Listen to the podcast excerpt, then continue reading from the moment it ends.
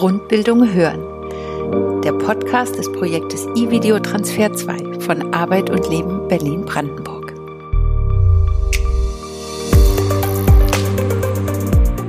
Hallo und herzlich willkommen zur ersten Folge in 2021. Ich bin Birte Halshut und Teil des Teams E-Video Transfer 2, Ihr digitales Lerninstrument zur arbeitsorientierten Verbesserung von Grundkompetenzen.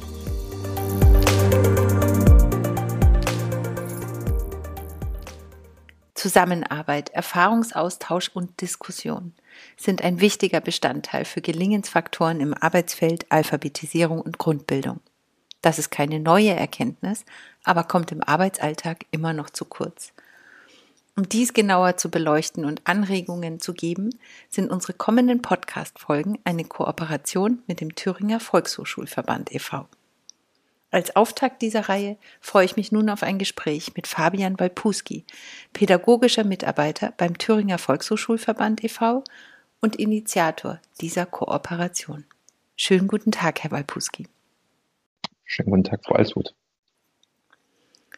Herr Walpuski, weshalb braucht es mehr Bewusstsein zur Zusammenarbeit unter den verschiedenen Akteuren im Bereich der Grundbildung und Alphabetisierung? Ähm, ich glaube, was zu beobachten ist, ist, dass es in den äh, letzten Jahren ähm, deutlich zugenommen hat, dass die Herausforderungen, besonders in der Alphabetisierung und Grundbildung, ähm, eigentlich in allen Maßnahmen, sowohl auf Bundes-, Landes- als auch auf regionaler Ebene, darin besteht eigentlich, ähm, Erwachsene mit niedrigen Schriftsprachkompetenzen zu erreichen und zum Lernen zu aktivieren. Und was wir beobachten und was, denke ich, auch äh, andere Leute beobachten in der Alphabetisierungs- und Grundbildungslandschaft, dass es dazu durchaus schon zahlreich publizierte und auch anderweitig veröffentlichte Erkenntnisse und Gelingensfaktoren gibt, ähm, besonders auch aus dem Bereich der arbeits- und lebensweltorientierten Alphabetisierung, die äh, über die Alpha-Dekade gefördert werden, ähm, die immer wieder gut beschreiben sozusagen, wie Menschen besser erreicht werden können und wie es auch gelingt, Partner für das Thema aufzuschließen. Ähm, aus meiner Sicht sind da ganz wichtige Schlagwörter und Begriffe, die ähm, diese Gelingensfaktoren auch gut beschreiben, äh, besonders im Bereich lebensweltorientierten Grundbildung, Begriffe wie Sozialraumorientierung, aufsuchende Bildungsarbeit, niedrigschwellige Lernangebote, Beratung, Sensibilisierung und Information, als auch Ansprache und Motivation, Öffentlichkeitsarbeit, Zielgruppen und Teilnehmerorientierung und last but not least ähm, die Netzwerk- und die Kooperation. Und ich glaube, zu dem letzten Punkt, der uns sozusagen auch darauf führt, warum braucht es ein Mehr sozusagen an Zusammenarbeit, dass natürlich ähm, diese Vernetzung und dieser Austausch über die Wege des Erfolges, also wie gelingt es wirklich Menschen auch zu erreichen, als aber auch die Wege des Scheiterns, die natürlich auch äh, viel Informationen darüber geben können, ähm, wie etwas vielleicht nicht funktioniert, ähm, die kommen aus unserer Sicht sozusagen ähm, noch zu kurz, weil sie oftmals an Projekte gebunden sind, diese Austauschformate, dementsprechend oftmals auch zeitlich befristet sind. Und wir sehen es daher ähm, ja als notwendig an auch als einen wichtigen Impuls, den wir gerne damit setzen wollen, neue Formate ähm, zum Austausch von Personen eigentlich in der Alphabetisierungs- und Grundbildungsarbeit zu initiieren. Ganz, ganz unabhängig von projektspezifischen Fördertöpfen ähm, sollten aus unserer Sicht Wege gesucht werden, diese zentralen und auch wichtigen Erkenntnisse, die schon seit vielen Jahren auch ähm, ähm, sozusagen da sind und bestehen, ähm, sichtbar zu machen und dazu eigentlich auch gemeinsam in Diskussion zu treten. Also das ist für uns auch damit verbunden, viel stärker auch nochmal die beiden äh, Förderschwerpunkte, nämlich die lebensweltorientierte Alphabetisierungsarbeit als auch die arbeitsweltorientierte Alphabetisierungsarbeit miteinander zu ver verkoppeln, äh, zu verzahnen und dadurch auch einen Diskurs anzuregen, wie können gewisse Nachhaltigkeits- und ähm, Verstetigungsstrukturen aussehen, ähm, die dazu führen, dass auch nach der Alpha-Dekade, also im Jahre nach 2026 sozusagen, diese wichtigen und guten Ergebnisse, die da auch entwickelt wurden, ähm, auch in die Praxis übertragen äh, worden sind bis dahin. Ähm, das ist, denke ich, ein wichtiger Punkt, den wir sehen. Und ähm, das heißt, wir wollen gerne erreichen und erhoffen uns sozusagen einen stärkeren Austausch zwischen den Akteuren innerhalb der Alphabetisierungs- und Grundbildungsarbeit ähm, zu initiieren und anzuregen. Und gleichzeitig ist aber auch zu beobachten, in, sowohl in der Lebens- als auch in der Arbeitswelt, ähm, dass die immer stärker sozusagen eine Rolle spielen und einen Fokus ähm, ähm, sozusagen rücken der Alphabetisierungsarbeit und dementsprechend neue Zugangswege zu erproben und zu etablieren. Und ähm, aus unserer Sicht ist es besonders wichtig, diese Partner ähm, die da auch ja in der Alpha-Dekade ähm, sozusagen sich angeschlossen haben, sei es die AOK als Krankenkasse, die Bundesagenturen für Arbeit, als auch die Tafeln und ähm, auch der Deutsche Gewerkschaftsbund auch genauso in diesen Prozess mit einzubeziehen, ähm, weil das natürlich auch ein Hinweis darauf ist, wie ist das Kooperation- und Netzwerksverhältnis zueinander. Und ich denke, man sollte diese Partner als gleichberechtigt mitnehmen und auch ähm, sozusagen aus unserer Sicht ist das nur über Kommunikation und Austausch möglich.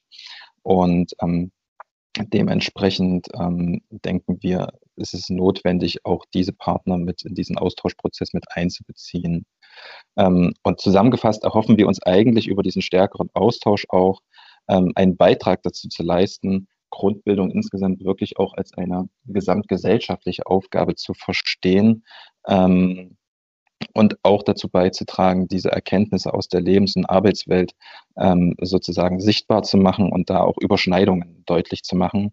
Ähm, denn wir denken, dass Grundbildung nicht nur alleine eine Querschnittsaufgabe ist, sondern ganzheitlich betrachtet ist aus unserer Sicht es so, dass eine Erhöhung des Grundbildungsniveaus eigentlich nur über Kooperation und über Austausch ähm, geleistet werden kann.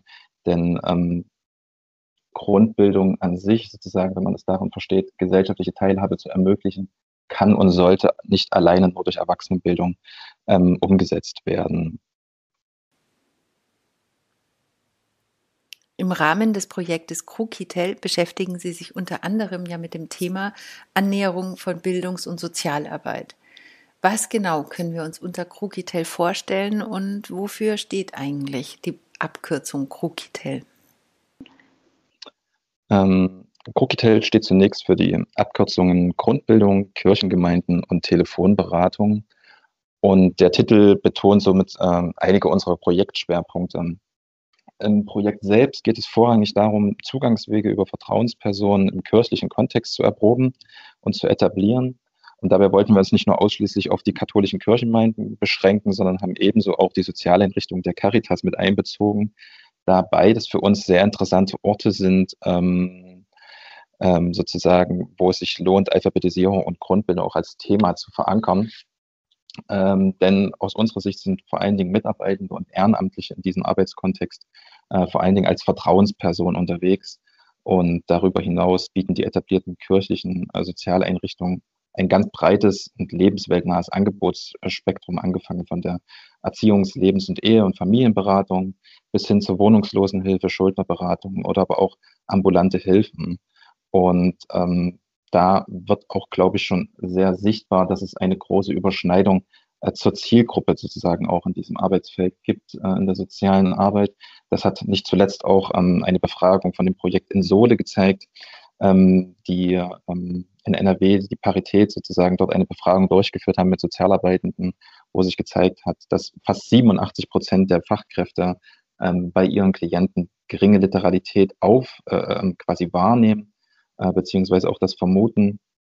Und ähm, das zeigt auch nochmal, glaube ich, dass es da eine große Schnittmenge sozusagen auch in diesem Bereich gibt äh, der sozialen Arbeit, ähnlich wie sie das auch in ihren Projekten ja auch in der Arbeitswelt zeigen, dass es da auch große Überschneidungen gibt. Ähm, und insgesamt kann man sagen, dass unsere Projektarbeit dementsprechend auch so ein Stück weit ein kooperatives Bündnis ist, von dem ich am Anfang sprach, sozusagen. Man muss immer wieder Netzwerkpartner finden. Ähm, wir versuchen sozusagen damit ähm, zwei Professionen miteinander in Verbindung zu treten. Also einerseits die Erwachsenenbildung durch uns als Thüringer Volkshochschulverband und unseren Kooperationspartner, den Caritas-Verband für das Bistum Erfurt ähm, mit der Profession der sozialen Arbeit.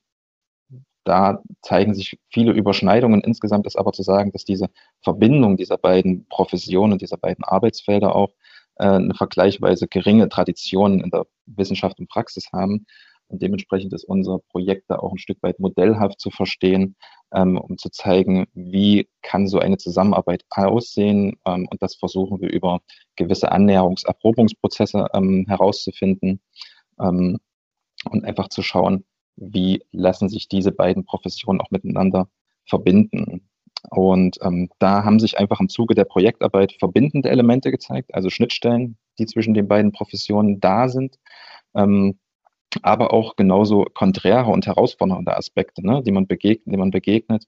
Und die es dann dementsprechend auch notwendig machen, ähm, diese Zusammenarbeit beziehungsweise Kooperation insgesamt, und da können wir vielleicht auch später nochmal drauf eingehen, nochmal reflektierter zu beleuchten und vielleicht auch anders zu betrachten. Das ist so ein wichtiger Schwerpunkt im, im Projekt Rookitel und ein anderer ist, dass wir ähm, innerhalb des Projektes auch niedrigschwellige Lernangebote erproben. Ein eine Tendenz, die, denke ich, sowohl in der Arbeitswelt als auch in der Lebenswelt ähm, eine wichtige Rolle spielt. Das heißt, ähm, über niedrigschwellige Angebote, ähm, die deutlich ähm, auf Barriere oder barrierearmer sind, versuchen auch mehr Menschen zu erreichen. Das versuchen wir einerseits über Lernangebote wie Lerncafés, Themennachmittage innerhalb ähm, der Caritas-Strukturen aufzubauen. Und daneben haben wir aber auch ein Lernformat konzipiert, das nennt sich Lernen am Telefon, ähm, bei dem sozusagen eine telefonische Begleitung eines Lernens, eine 1 zu 1 Betreuung über das Telefon oder aber auch über andere Formate stattfinden kann. Und ähm, gleichzeitig haben wir aber auch noch ähm, in Thüringen im Projekt eine Thüringer Grundbildungshotline äh, etabliert, die als Anlaufstelle auch dienen soll für Menschen, die nicht ausreichend lesen und schreiben können in, in Thüringen. Vielleicht noch einen kurzen letzten Abriss dazu, nämlich warum und weshalb sozusagen niedrigschwellige Lernangebote wir auch als wichtig erachten und auch das Lernen am Telefon. Ähm, wir sehen da vor allen Dingen den, den hohen Bedarf für flexible und niedrigschwellige Lernangebote vor dem Hintergrund, dass oftmals persönliche und strukturelle Hemmnisse ähm, Betroffene daran hindern, Angebote wahrzunehmen. Und deshalb sehen wir es als einen wichtigen Punkt, ähm, für die Zukunft auch an, neben den bestehenden Regelangeboten und Kursangeboten, die es auch schon seit vielen Jahren mittlerweile jetzt in der Alphabetisierung und Grundbildung gibt, auch da nochmal stärker einen Blick drauf zu werfen, wie kann man auch von Angebotsseite diese Hemmnisse auf persönlicher oder struktureller Ebene etwas minimieren. Mhm. Und das ist so vielleicht kurz zusammengefasst der Gedanke, den wir im Krookitel ähm, ja, verfolgen. Was sind die wichtigsten Erkenntnisse zum Thema Kooperation und Netzwerkarbeit und was lässt sich daraus für die arbeitsorientierte Grundbildung ableiten? Ähm, also ich glaube, einige dieser Erkenntnisse, die, die ich jetzt vielleicht nochmal benennen werde, sind nicht nur Erkenntnisse, die wir im, im Projekt Krookitel machen, sondern die durchaus ähm, auch viele der BMBF geförderten Projekte immer wieder bestätigen in den Gesprächen, als aber auch ähm, von der allgemeinen äh, Grundbildungs- und Alphabetisierungsarbeit ähm, bestätigt werden. Also ich glaube, ein ganz wichtiger und entscheidender Faktor, der sich ja auch im arbeitsweltorientierten Schwerpunkt gezeigt hat, ist, dass die Kooperation mit anderen Trägern und in diesem Fall Lebensweltschwerpunkt vor allen Dingen die äh, Trägern der sozialraumorientierten Angebote ähm, strategisch insgesamt lohnen ist. Ne? Also das heißt, über diese Vernetzung und Kooperation ähm, kommt man einfach zu neuen Zugangs- und Ansprachewegen. Dasselbe ist, denke ich, auch für die, ähm, für die Arbeitswelt äh, so zu benennen. Aber ähm, ich denke, was besonders interessant ist, dahingehend auch nochmal, ähm, dass dieses disziplinäre Verhältnis zwischen sozialer Arbeit und Erwachsenenbildung ähm, besonders diesen lebensweltorientierten Ansatz sehr, sehr tragfähig ist, weil natürlich die Lebensweltorientierung aus der sozialen Arbeit heraus entspringt ähm, und dementsprechend auch viele Ansatzpunkte sich dort zeigen, wo man sozusagen miteinander kooperieren kann. Aber, und das ähm, zeigt sich auch, ähm, die Teilnehmer oder die, die Fachkräfte in der sozialen Arbeit haben viel Kontakt mit diesen Menschen aber insgesamt spielt das Thema Grundbildung, ist es bisher, bisher noch kein relevanter Faktor im Hilfeprozess, also im Begleiten von Klienten, beziehungsweise wird es bisher vielleicht noch nicht explizit als Grundbildung in der sozialen Arbeit bezeichnet. Ne? Also ein Begriff, der dann eher in der sozialen Arbeit wiederzufinden ist, ist der der Alltagsbildung. Ähm, also denke ich eine wichtige Erkenntnis, also dass es da in diesem Feld der sozialen Arbeit ähm, Betroffene und mögliche potenzielle Teilnehmenden besonders häufig vorkommen. Aber, und das ist, glaube ich, eine sehr interessante äh, ähm, sozusagen Erkenntnis, dass gleichzeitig aber auch zeigt, dass fast ein Drittel, und das hat auch das äh, Pro äh, Projekt von Insole gezeigt, ähm, ein Drittel von den Leuten, die es wahrnehmen, es aber nicht schaffen, es anzusprechen, beziehungsweise es nicht als ihr Thema erkennen, ähm, und das ist doch, denke ich, schon eine sehr interessante ähm, Erkenntnis, weil wir am Projekt äh, Krookitel selber auch eine Befragung gemacht haben, wo wir nochmal genauer geschaut haben, was sind denn eigentlich die Motive der Fachkräfte, die ähm, für diese nicht, also die zur Nichtansprache eigentlich führen. Und da hat sich gezeigt, dass es insgesamt vier Punkte gibt, die uns genannt wurden, die wir so ein bisschen kategorisiert haben. Also einerseits sind es, äh, es ist der Punkt, dass andere Anliegen der beratend, äh, also der Ratsuchenden sozusagen auch oben aufliegen. Also die Ratsuchenden kommen ja oftmals mit einer gewissen Problematik, sei es ein Suchtverhalten, Überschuldung oder eine drohende Wohnungslosigkeit in die Beratungssituation. Und natürlich nehmen dort Sozialarbeiter diese Probleme wahr aber es gelingt nicht, das anzusprechen, weil einfach andere Themen oben aufliegen. Das ist so ein wichtiger Punkt, der genannt wurde. Ein anderer Punkt war, dass es vor allen Dingen aufgrund der hohen Auslastung der Fachkräfte nicht gelingt. Also sozusagen, es fehlt einfach an Zeit, und an Ressourcen dieses Thema zu thematisieren. Ähm, und ein anderer wichtiger Punkt, und der ist, denke ich, auch sehr, sehr spannend und interessant, dass die Fachkräfte uns zurückgemeldet haben, ähm, dass sie auch Angst haben, ein Stück weit diese Situation anzusprechen, weil natürlich das, was wir am Anfang genannt haben, diese Vertrauensbeziehung, auf der wir auch sozusagen dieses Projekt initiiert haben, gesagt, das ist für uns ein wichtiger Punkt und ähm, vielleicht ein wichtiger Erfolgsfaktor, um besser an Menschen heranzukommen. Ähm, der ist, glaube ich, insgesamt sehr ambivalent einzuschätzen, weil Fachkräfte uns zurückgemeldet haben, dass sie Angst haben, durch die Ansprache diese Vertrauensbeziehung sozusagen zu gefährden ähm, und auch nicht wollen, die Person zu beschämen. Also ich glaube, auch da fehlt es den Sozialarbeiten ein Stück weit an, ähm, nicht an Einfühlungsvermögen, aber sozusagen auch ein Blick, was bedeutet es eigentlich, das anzusprechen für die, für die Betroffenen. Und da haben wir oftmals auch schon die Rückmeldung von Lernenden, dass es auch nicht unbedingt sehr beschämend für die meisten ist, sondern auch oftmals ähm, ja, eher einen befreienden Charakter hat, ähm, das anzusprechen. Ähm, und ein weiterer Punkt, der genannt wurde als Hemmnis, ist, ähm, dass den Fachkräften selbst das konkrete Wissen zu den Inhalten und zur Gestaltung von Lese- und Schreibkursen fehlt und ähm, sozusagen dementsprechend auch nicht ausreichend Auskunft darüber geben können und es dann dementsprechend weglassen. Also vielleicht auch nochmal das zusammengefasst für uns sind diese Hemmnisse auch ein Indiz dafür, dass der grundlegende Kooperations- und Netzwerkgedanke in der Alphabetisierung und Grundbildung überdacht werden muss. Ähm, das bedeutet für uns ist das Thema Grundbildung, Alphabetisierung und daraus ähm, erfolgende ähm, Handlungsfelder oder folgende Handlungsfelder in einen gemeinschaftlichen Prozess mit Netzwerkpartnern erarbeitet werden muss. Ne? Also ganz platt gesprochen bedeutet das einfach, dass wir als Alphabetisierungs- und Grundbildungs- äh, oder dass wir als Erwachsenenbildung nicht ähm, ähm, an die Netzwerkpartner herantreten können und sagen, wir haben hier ein vorgeschriebenes äh, Konzept, mit dem wir denken, es funktioniert sehr gut und stülpen das über den Partner drüber, sondern wir müssen viel stärker in einen Prozess gehen, wo wir die Netzwerkpartner mitnehmen und sozusagen auch mit ihren Ressourcen und Potenzialen ansprechen. Ne? Und ähm, wir müssen, glaube ich, davon wegkommen, Netzwerk und Kooperation nur als eine reine Verweisstruktur zu sehen, denn ich denke, das ist auch gerade im Hinblick darauf wichtig, wenn ich darüber nachdenke, wie spreche ich auch Netzwerkpartner an, ähm, dann darf der Mehrwert insgesamt, glaube ich, nicht nur darin bestehen, ähm, oder darf der Mehrwert nicht auf ein reines Verweiswissen auch reduziert werden, sondern wir im Projekt sind der Meinung und auch äh, ähm, sozusagen für uns ist das die, die Schlussfolgerung daraus, dass es viel stärker ähm, statt nur zu sensibilisieren und zu informieren zum Thema, auch eine viel stärkere Bewusstseinsbildung zwischen den Partnern stattfinden muss. Ähm, und das heißt sozusagen für uns auch, ähm, auch gemeinsam mit Definition von Grundbildung überhaupt zu erarbeiten ne? und zu sagen, okay, was sind daraus äh, darüber hinaus wichtige Begrifflichkeiten, zu denen man sich auch verständigt. Ne? Also sowohl Sozialraumorientierung äh, als auch aufsuchende Bildungsarbeit. Was heißt das konkret in, in, in, der Praxis? Wer kann wo unterstützen? Und ich glaube, das ist ein, ein wichtiger Punkt, der, den wir da sehen, ähm, denn wir denken, nur über so eine gegenseitige Sensibilität der Netzwerkpartner ähm, können auch die Arbeitsweisen des jeweils anderen und die Ziele und die Problemsicht auch ähm, wirklich auch verstanden werden. Und das ist für uns die ganz zentrale Voraussetzung für eine nachhaltige äh, Vernetzung.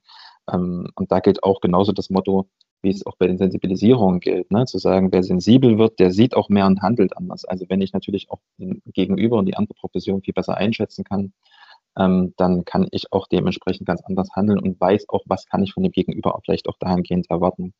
Und ich denke, diese Erkenntnis sozusagen nochmal nochmal so drüber nachzudenken, wie gestalten wir Netzwerken, Kooperationsarbeit in der Alphabetisierung, das denke ich ist nicht nur für die Lebenswelt ganz zentral, sondern auch für die Arbeitswelt ein zentraler Punkt, ähm, da auch ja, die Unternehmen stärker mitzunehmen. Das, denke ich, macht die, äh, äh, ja, die arbeitsweltorientierte Grundbildung auch schon. Ähm, aber nichtsdestotrotz, denke ich, ist es ein, ein, ein Impuls, den wir dahin geben wollen, darüber nachzudenken und zu schauen, ob man das nicht nochmal anders aufstellen könnte. Und ähm, deswegen ähm, ist das für uns ein wichtiger Aspekt, den wir da sehen. Und vielleicht noch einen allerletzten Punkt zum Thema ähm, Kooperation und soziale Arbeit.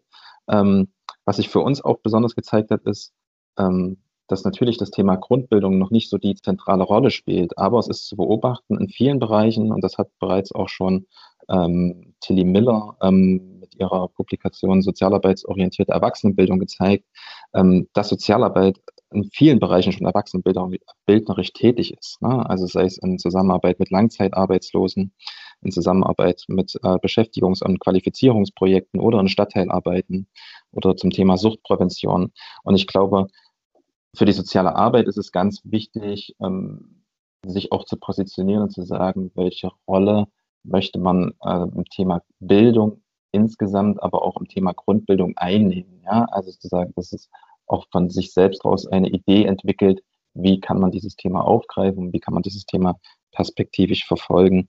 Und das sind so die wichtigen Aspekte für uns, denn auch wenn man in die Wissenschaft schaut, findet da noch keine vertiefende Auseinandersetzung dieser beiden Professionen ähm, insgesamt statt. Und deswegen ist für uns eine ganz wichtige und zentrale ähm, Herausforderung, die sich daraus ergibt, ähm, wirklich auch diesen interdisziplinären Austausch zu verstärken und das nicht nur begrenzen auf Erwachsenenbildung und soziale Arbeit, aber das ist so unser Fokus in unserem Projekt, sondern genauso aber auch ähm, in den lebensweltorientierten ähm, Arbeitsfeldern ähm, da zu schauen, wie kann sozusagen auch die Verbindung stärker hergestellt werden zwischen Erwachsenenbildung und Unternehmen. Ähm, und ich denke, das könnte man auch in viele weitere Bereiche übertragen. Das vielleicht so mehr oder weniger kurz zusammengefasst zum, zu den Erkenntnissen zur Kooperation und Netzwerkstrukturen. Ja, danke Ihnen. Ähm, um möglichst viele Menschen zu erreichen, worum es ja auch immer geht, ist, ähm, was ist aus Ihrer Erfahrung wichtig oder sollte bei der Umsetzung von niedrigschwelligen Angeboten beachtet werden? Ähm, wir haben da ja sozusagen zwei Bausteine bei den niedrigschwelligen Lernangeboten, was ich am Anfang gesagt habe, einerseits das Lernen am Telefon als auch das Etablieren von Angeboten in den Caritas-Strukturen. Bei den Angeboten in den Caritas-Strukturen hat sich gezeigt, dass es auf jeden Fall ähm, eine gute Möglichkeit ist, innerhalb von bestehenden Strukturen Lernangebote zu etablieren. Ich glaube, ähm, was man da aber schon schauen sollte, um auch Leute zu erreichen, ist es nicht nur einfach zu denken, okay, das wären potenzielle interessante Orte, sondern man sollte viel stärker vor der Angebotsplanung ähm, eigentlich mit den jeweiligen Klienten, die dort diese Örtlichkeiten auch aufsuchen, sozusagen viel stärker in, äh, in, in Kontakt treten. Das heißt, Bedarfe und Wünsche als auch Gelegenheiten der Klienten müssen viel stärker wahrgenommen werden und partizipativ umgesetzt werden. Das ist so ganz eine ganz zentrale Erkenntnis, die wir haben. Also auch ähm, die Betroffenen schon bei der Planung und auch dann bei der Umsetzung mitzunehmen, um nicht nur ähm, ein Angebot zu entwickeln, wo es um eine reine Wissensvermittlung geht, sondern wo ich auch sozusagen mh, hm, Aspekte von der Stärkung der Selbstwirksamkeit dabei habe. Also dass die Betroffenen oder die Zielgruppe noch eine viel stärkere Rolle spielt in den niedrigschwelligen Lernangeboten. Ähm, das denke ich ist ein wichtiger Aspekt. Und ähm, ein anderer wichtiger Punkt ist natürlich aber auch, dass dieser Ansatz sich durchaus lohnt. Ich glaube, insgesamt ist dann die Frage, wo kann man mittel- und langfristig auch diese Angebote dann über diese Projektstrukturen sozusagen dann auch verankern. Ne? Also es müssen sozusagen auch strukturelle und ähm, ja personelle ähm, Ressourcen geschaffen werden, ähm, die das dann auch den Wohlfahrtsverbänden in diesem speziellen Beispiel dann auch ähm, möglich machen, diese Angebote nach Projektende sozusagen zu etablieren. Und da sehen wir eine ganz große Möglichkeit, dass sich natürlich ähm, viele der Themen, die sie auch im Grundbildungsbereich eine Rolle spielen, ähm, einen sehr guten Ansatz finden, ähm, um auch ähm, innerhalb der Beratungsdienste sozusagen angedockt zu werden. Ne? Also das heißt, was ich auch vorhin schon beschrieben hatte, dass natürlich die Erwachsenenbildung, äh, die soziale Arbeit auch schon erwachsenenbildnerisch tätig ist. Und ich glaube, dass man da nochmal expliziter gucken muss in den Beratungsdiensten, wo findet da vielleicht auch schon Grundbildung statt. Ne? Also auch das ist eine Erkenntnis, die wir haben, dass Grundbildung nicht nur ausschließlich in Lese- und Schreibkursen stattfindet, ne? sondern gerade auch in diesen Arbeitsfeld der sozialen Arbeit oftmals auch im, äh, im informellen Charakter sozusagen auch Wissen vermittelt wird. Ähm, auch das ist nicht zu unterschätzen. Ähm, und für uns ist sozusagen ein wichtiger Punkt, dass diese Überschneidungen, die wir thematisch sehen, beispielsweise im Suchtbereich, im Schuldenbereich, also auch im, äh, im Bereich der Beratung zur Familie oder Erziehung, dass man da eigentlich es hinbekommt, diese Hilfeleistungen mit Bildungsformaten zusammenzuführen. Ne? Also dass man sozusagen auch integrierte ähm, Methoden entwickelt, mit denen es sozusagen auch den Beraterinnen selbst gelingt, ähm, das Thema aufzugreifen und nicht nur darin besteht, zu verweisen auf ein anderes Angebot, weil das einfach oftmals dazu führt, ähm, dass einfach die Gefahr besteht, dass die Teilnehmer zu dem Angebot nicht ankommen. Ähm, das sehen wir, denke ich, als einen, einen ganz wichtigen Aspekt. Und ähm, für die Erwachsenenbildung Bildung bedeutet das natürlich wiederum nochmal viel stärker einfach aus der eigenen Institution herauszugehen ja, und Kontakt zu suchen zu anderen Institutionen ähm, und auch viel stärker in den Stadtteilen oder in den Sozialräumen präsent zu sein, um da einfach auch ähm, als ein wichtiger Akteur wahrgenommen zu werden. Ne? Weil das ist, denke ich, ein ganz, ganz wichtiger Punkt, der ja auch so dieser ähm, beschriebenen doppelten Verankerung von Bildungsdistanz entgegenwirkt. Ähm, nämlich nicht nur zu sagen, die, die Betroffenen haben eine gewisse Distanz zur Erwachsenenbildung oder zur Bildung an sich, sondern natürlich auch umgekehrt, ähm, dass die Erwachsenenbildung da auch gewisse Hemmnisse gegenüber der Zielgruppe hat. Und ich glaube, diese Hemmnisse können nur auch durch ein ja, sich gegenseitig begegnen und aufeinander zugehen, ähm, ja, entgegengewirkt werden. Deswegen ist es dahingehend nochmal ein, ein großer Appell, sozusagen auch ähm, ja, stärker von den Com-Strukturen in die G-Strukturen zu gehen aus Sicht der Erwachsenenbildung, ähm, was ja auch schon ähm, gerade in, in arbeitsweltorientierten Alphabetisierung ähm, eine große Rolle spielt, da auch schon oftmals sehr gut umgesetzt wird, ne, sozusagen das ähm, dass Angebote in Unternehmen etabliert werden ähm, und in gemeinschaftlicher äh, Zusammenarbeit sozusagen auch überlegt wird, was bietet man an, was brauchen die Mitarbeitenden. Und ich denke, ähm, dass das sich auf jeden Fall zeigt, dass es auch ähm, ein Ansatzpunkt ist, der weiter verfolgt werden sollte, die niedrigschwelligen Lernangebote. Und ähm, zum Lernen am Telefon gibt es vielleicht kurz zusammengefasst die wichtige Erkenntnis, dass das Lernformat ähm, gut angenommen wird und es einfach eine hohe Flexibilität im Hinblick auf Lernzeit und Lernort bietet und natürlich auch durch diese 1 zu 1 Betreuung auch sehr stark auf die individuellen Lernbedürfnisse eingegangen werden kann.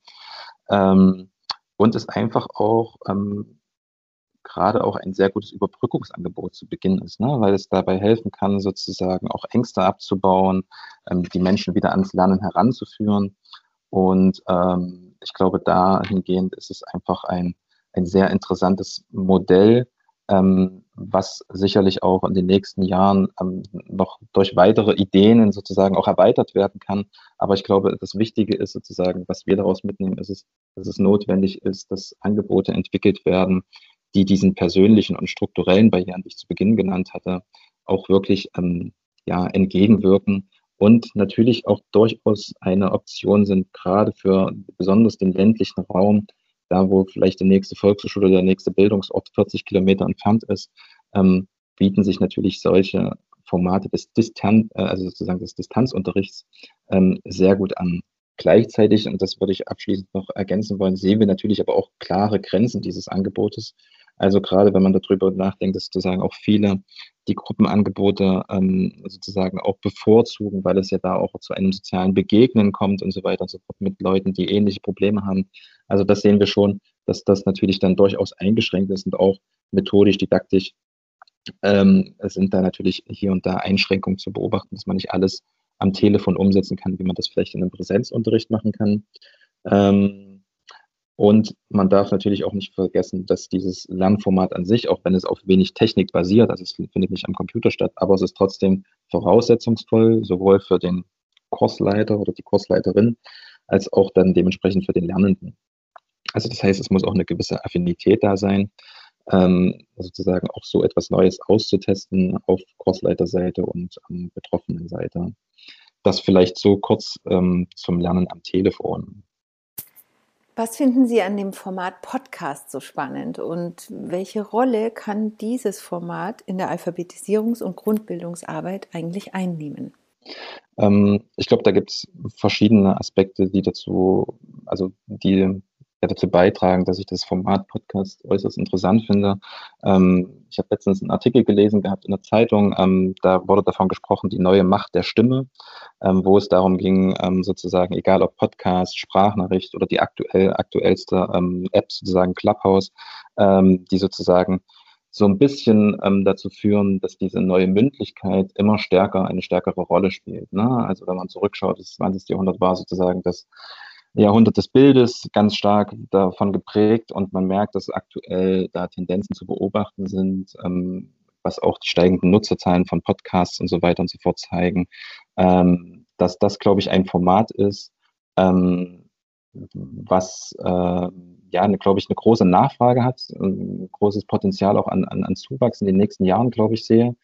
Ähm, und es geht ja auch immer ganz zentral, wie zu Beginn ähm, des, des Podcasts gesagt, ähm, immer um das Erreichen von Personen für das Thema auch in der Grundbildung und Alphabetisierung. Und ich denke, dass ähm, es lohnenswert ist und, und, und sicherlich sinnvoll ist, auch da, wo Menschen sozusagen sich informieren auf den verschiedensten Kanälen, sozusagen auch aktiv zu sein in der Grundbildung und Alphabetisierung, um Menschen zu erreichen, ähm, und ich denke, dass auch der Podcast natürlich auch in einer gewissen Form und Art und Weise auch ein sehr, sehr niedrigschwelliges Angebot ist. Also wenn man dabei überlegt, dass das, was wir jetzt vielleicht gemacht haben hier mit dieser Folge sozusagen verschriftlicht hätten und in einem kleinen zehnseitigen Essay irgendwie zusammengefasst hätten, ist die Frage, wie viel lesen das durch und wie niedrigschwellig ist das, als wenn ich sozusagen vielleicht beim Joggen oder beim Spazierengehen ähm, mir sozusagen so eine Podcast-Folge anschauen oder anhören kann.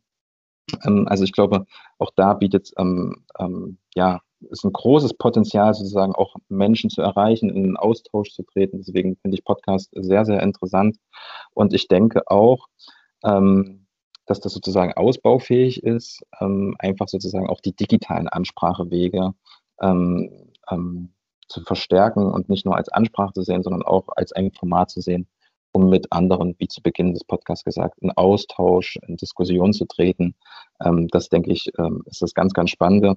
Und abschließend noch denke ich auch, dass das Format Podcast ähm, auch für die praktische Arbeit an sich in der Alphabetisierung und Grundbildung ähm, sehr, sehr ähm, interessant scheint aus meiner Sicht. Denn ich denke gerade besonders lebensweltnahe oder aber auch arbeitsfeldspezifische Themen können aus meiner Sicht gut über Audioformate auch vermittelt werden. Ne? Also beispielsweise zu sagen, man entwickelt eine Reihe, wo man immer in 10-Minuten-Spots ähm, sozusagen über Dinge, die man vermitteln will, gerade vielleicht aus dem Bereich der Grundbildung, wenn es um das Thema Gesundheit geht, wenn es um das Thema Behördenangelegenheiten geht und solche Dinge, das kann ich mir sehr gut vorstellen, sowas auch ähm, auf so eine Art und Weise einmal als Angebot ähm, ähm, zu etablieren, weil, und das ist, denke ich, eine Beobachtung, wir immer noch sehr, sehr schriftlastig sind auch bei der Wissensvermittlung. Und deswegen denke ich, ist es ein, ähm, ja, ein sehr, sehr schönes Format und äh, ja, freue mich da auch im Blick auf die weitere Zusammenarbeit mit Ihnen. Herr Walpuski, was ist Ihr Ziel? Wann wären Sie zufrieden, wenn was erreicht ist? Hm, ich glaube, das wären für mich so zwei Punkte. Ähm, die vielleicht auch nochmal das aufgreifen oder zumindest einen wichtigen Punkt aufgreifen, den ich genannt hatte, was sozusagen diese Kooperationsstrukturen angeht. Ich glaube, ähm, wir sind dann einen Schritt weiter und ähm, vielleicht auch ein Stück weit zufriedener, wenn wir es hinbekommen, sozusagen gleichberechtigte Kooperationsstrukturen zu schaffen, ähm, die das Thema viel stärker dann wirklich auch als gesamtgesellschaftliche Aufgabe begreifen ähm, und nicht nur sozusagen als ein Thema, als ein Nischenthema der Erwachsenenbildung, sondern wir ähm, es schaffen, ähm, das als Thema ähm, gesamtgesellschaftlich zu setzen. Das, denke ich, ist ein wichtiger Punkt. Ähm, Ideen, wie das passieren kann und wie das funktionieren kann, haben wir ja heute so ein bisschen zusammengetragen. Ähm, und ich denke, was dementsprechend aber auch ganz wichtig und notwendig ist, ist natürlich, dass es eine entsprechende Regelförderung in der Alphabetisierungs- und Grundbildungsarbeit gibt. Denn man muss ganz klar sagen, ohne die entsprechenden Personen und auch ohne das Engagement der Leute, ne, wären wir, glaube ich, auch nicht da, wo wir jetzt sind in der Alphabetisierungs- und Grundbildungsarbeit. Und ich glaube, um das auf Dauer halten zu können, ähm, ist es einfach notwendig, ähm, Finanzen zur Verfügung zu stellen, die es möglich machen, mit einer guten Personaldecke und äh, ähm, sozusagen auch Alphabetisierung in allen Bundesländern anbieten zu können und nicht mehr abhängig zu sein von Projektstrukturen, um Dinge auszutesten, sondern wirklich diese Dinge, die auch beschrieben wurden, die auch schon lange klar sind in der Alphabetisierung, wirklich zu schaffen, äh, in die Regelstrukturen zu, über, äh, zu überführen. Ähm, das ist, denke ich, ähm, ein ganz, ganz wichtiger Punkt. Und eine andere Sache, ähm, die vielleicht jetzt nochmal so ein bisschen das aufgreift, ähm, womit wir ja heute auch anfangen würden mit diesem Format, ähm, dass wir uns natürlich darüber freuen würden, weitere Interessenten dafür zu gewinnen, für, dieses, für diesen Austausch, ähm, Leute, die interessiert sind, sozusagen auch ihre Erkenntnisse sichtbar zu machen, sowohl aus dem arbeitsweltorientierten Schwerpunkt als auch aus der lebensweltorientierten ähm, Förderrichtlinie. Und ähm, ich glaube, das wäre auch etwas, was ähm, mich und uns sehr zufriedenstellen würde, wenn wir es wirklich schaffen könnten, diesen ersten Impuls hinzubekommen, ähm, den Austausch ähm, nochmal zu verstärken und ähm, ja, zu unterstützen. Zum Schluss können wir unseren HörerInnen noch einen Ausblick geben, auf welche Themen sie sich in den kommenden Folgen freuen können. So ein Stück weit werden wir versuchen, diese Dinge, die ich auch zu Beginn genannt hatte, also vor allen Dingen, was so Gelingensfaktoren sind, ähm, ähm, auch jetzt wieder thematisch aufzugreifen. Also wir werden ähm, uns zunächst mit dem Thema auch beschäftigen, sozusagen auch nochmal stärker drauf zu schauen. Kooperation und Vernetzung, was gibt es für Best-Practice-Beispiele? Wie lassen sich diese äh, Best-Practice-Beispiele vielleicht auch ähm, nachhaltig in andere Strukturen etablieren? Also auch dazu werden wir eine Folge haben. Es wird nochmal um das Thema gehen ähm, der Öffentlichkeitsarbeit und der Ansprache. Es wird aber auch nochmal speziell um das Thema der niedrigschwelligen Lernangebote geben, weil das, was wir heute dargestellt haben, ist sozusagen nur ein Teil von dem, was gerade erprobt wird. Ähm, und dazu gibt es natürlich auch in, auch in, der Landesförderung in vielen Bundesländern sozusagen auch viele Formate und viele ähm, sehr gute Ideen, die da umgesetzt werden. Das Thema der niedrigschwelligen Lernangebote ähm, aufzeigen, auch in der Arbeitswelt sind da ja ähm, erste Tendenzen zu beobachten. Das wird eine wichtige Rolle spielen.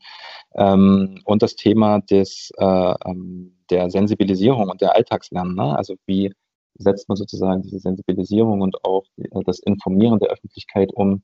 Ähm, all das werden Themen sein, mit denen wir uns ähm, ja in den folgenden Podcast-Folgen auseinandersetzen werden und wozu wir auch immer wieder ähm, Partner einladen werden, ähm, die aus der Praxis berichten ähm, und versuchen werden, da auch Wege aufzuzeigen, ähm, wie diese Erkenntnisse und Ergebnisse auch äh, in eine Nachhaltigkeitsstruktur integriert werden können. Das ist so ein bisschen unser Plan für die, für die kommenden Folgen gemeinsam. Grundbildung noch mehr als gesamtgesellschaftliche Aufgabe verstehen, durch einen stärkeren Austausch zwischen den AkteurInnen der Alphabetisierungs- und Grundbildungsarbeit und der Etablierung neuer Zugangswege. Darüber habe ich gesprochen mit Fabian Walpuski, pädagogischer Mitarbeiter beim Thüringer Volkshochschulverband e.V. Ich danke Ihnen. Danke Ihnen. Vielen Dank. Vielen Dank fürs Zuhören. Alle relevanten Links verlinke ich in den Show Notes sowie im dazugehörigen Beitrag zu dieser Podcast-Folge unter www.lernen-mit-evideo.de.